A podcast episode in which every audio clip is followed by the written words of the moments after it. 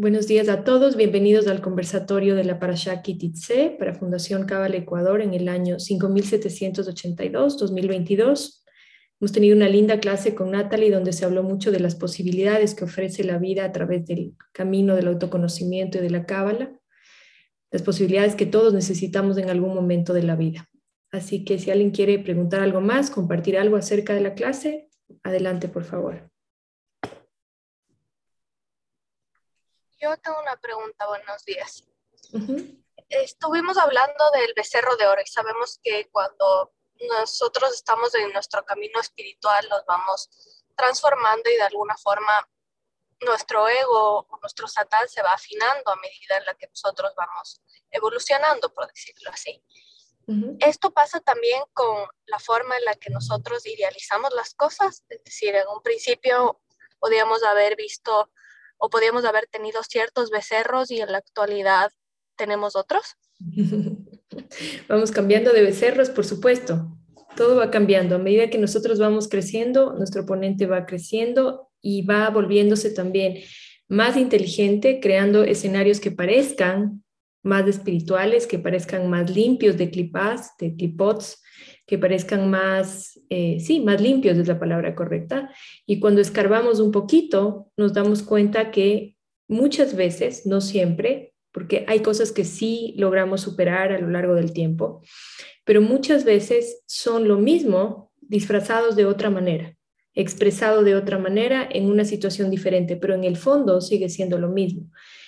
Y parte del ejercicio constante de estudiar Kabbalah precisamente es ganar más herramientas, ganar más conocimiento que nos permita ir haciendo un discernimiento adecuado de cuando estamos realmente en un momento de una evolución espiritual donde realmente dejé atrás algo y cuando estoy en un espejismo del oponente. Entonces sí, Dominique, eso pasa regularmente.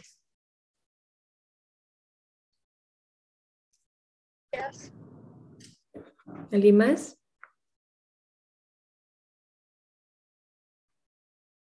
Quisiera hacer un par de aclaraciones para los estudiantes nuevos. Escuchamos la palabra confesión y la palabra confesión en hebreo se dice bidui. Evidentemente, antes de que existan todas las religiones, ya existía la cábala y hay muchas eh, prácticas en distintas religiones cuya semilla es la cábala. Entonces, esta confesión que existe en la religión católica apostólica romana proviene de este conocimiento ancestral de la Cábala de que un ser humano cuando comete un error, que voy a explicar también qué es un error y qué es un het, etcétera, cuando comete un error, tiene esta necesidad intrínseca de enmendarlo, porque a nadie le gusta quedarse con el error, abrazado al error, sintiendo como resultado la culpa, sintiendo como resultado insatisfacción, temor a perder la relación, temor a, a perder a la persona. A nadie le gusta eso. Entonces es una necesidad intrínseca del ser humano de restaurar esa energía.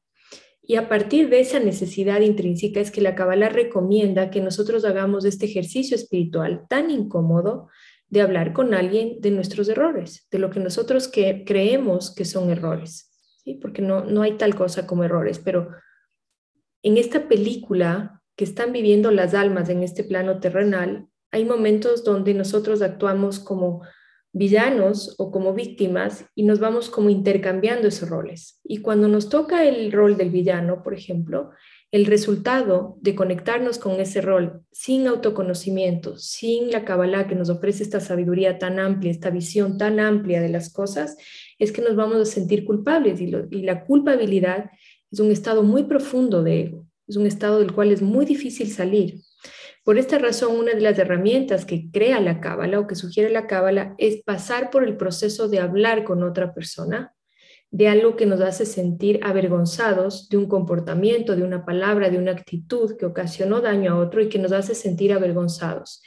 Esa parte es la primera parte para empezar a restaurar la energía de esa situación en la cual tuvimos que actuar como un canal de juicio o como un villano, entre comillas. ¿sí? A eso se refería Natalie, para que por favor no se confunda nadie de que en Kabbalah nos confesamos. No, no. Porque además en la Iglesia Católica Apostólica Romana, no tengo nada en contra de la Iglesia, me parece genial las personas que, que son felices a través de esta práctica, es una persona indicada a la que uno tiene que ir a hacer esta confesión. En Kabbalah uno puede hablar de estos temas que le resultan dolorosos, incómodos, avergonzantes con cualquier amigo que considere una persona espiritual. ¿Por qué que considere una persona espiritual? Para que no lo juzgue, para que se sienta acogido, respetado, amado. No es un proceso, eh, es incómodo, pero no tiene por qué ser doloroso, ni terrible, ni con castigos, ni, ni con penitencias, ni con nada similar. Entonces el bidui en Kabbalah es simplemente hablar con un amigo de estas transgresiones o cortocircuitos espirituales que nosotros hicimos con la finalidad de crear energéticamente la vasija que permita restaurar la energía en esa relación con la pareja o en cualquier sentido en nuestra vida. Por otro lado, eh, ella habló también de un poco como de los errores.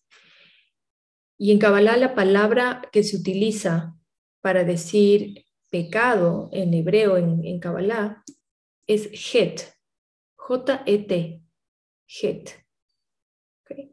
Y het, cuando uno hace una traducción más fiel, lo más fiel posible, del hebreo al español, entendiéndose siempre que en el hebreo y al español o a cualquier otro idioma no hay, no existe una traducción literal, existe una interpretación lo más cercana posible.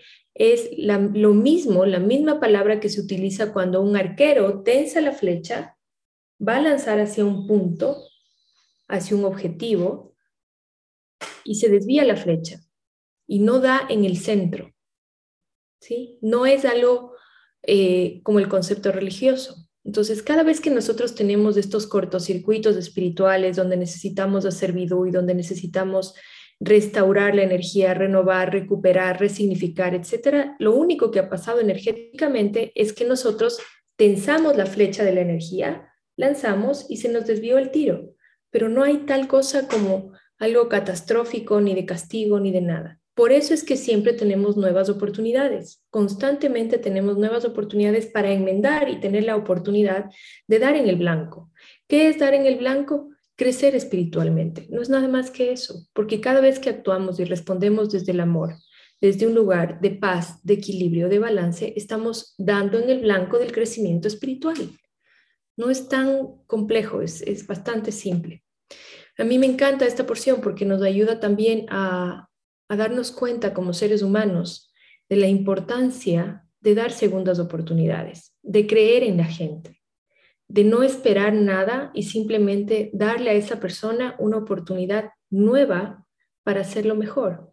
Y me encanta pensar así porque cuántas veces nosotros vamos por la vida negándole oportunidades a la gente, negándole segundas oportunidades. Y no quiere decir que nos tengamos que volver un puchimbol de la gente y que la gente venga a darnos todo el tiempo y nosotros vamos a seguir dándoles oportunidades. No, no estoy diciendo eso.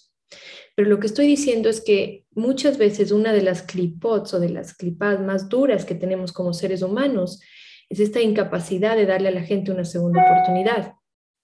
Es la incapacidad de decir, voy a creer en ti. Voy a creer en ti, te voy a dar esa segunda oportunidad. Y cada vez que nos levantamos en las mañanas, el Creador nos está dando a nosotros una nueva oportunidad. ¿Cuántas oportunidades llevamos? 365 yo por 48 sigan multiplicando. Y nosotros a veces somos incapaces de darle una, dos, a un amigo, a un familiar, a nuestra pareja. Así que la invitación para mí más importante en esta para allá es esa de creer en la gente, de darle a las personas una segunda oportunidad, de saber que no somos nadie para negarle a alguien una segunda oportunidad, sobre todo si viene de un lugar genuino de arrepentimiento, de decir en verdad me equivoqué, en verdad no debía haber actuado de esta manera. Si viene de un lugar genuino, ¿cómo no se lo vamos a dar?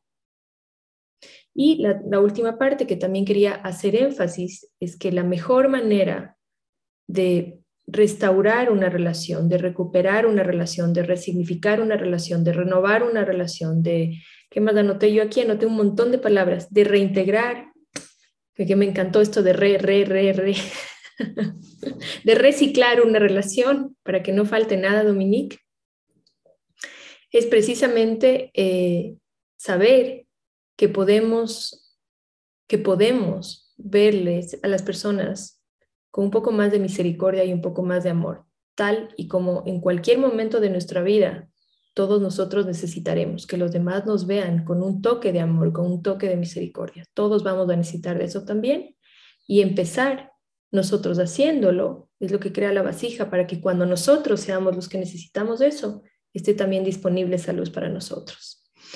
Eso era lo que yo quería compartir. No sé si alguien quiere preguntar algo, compartir algo más.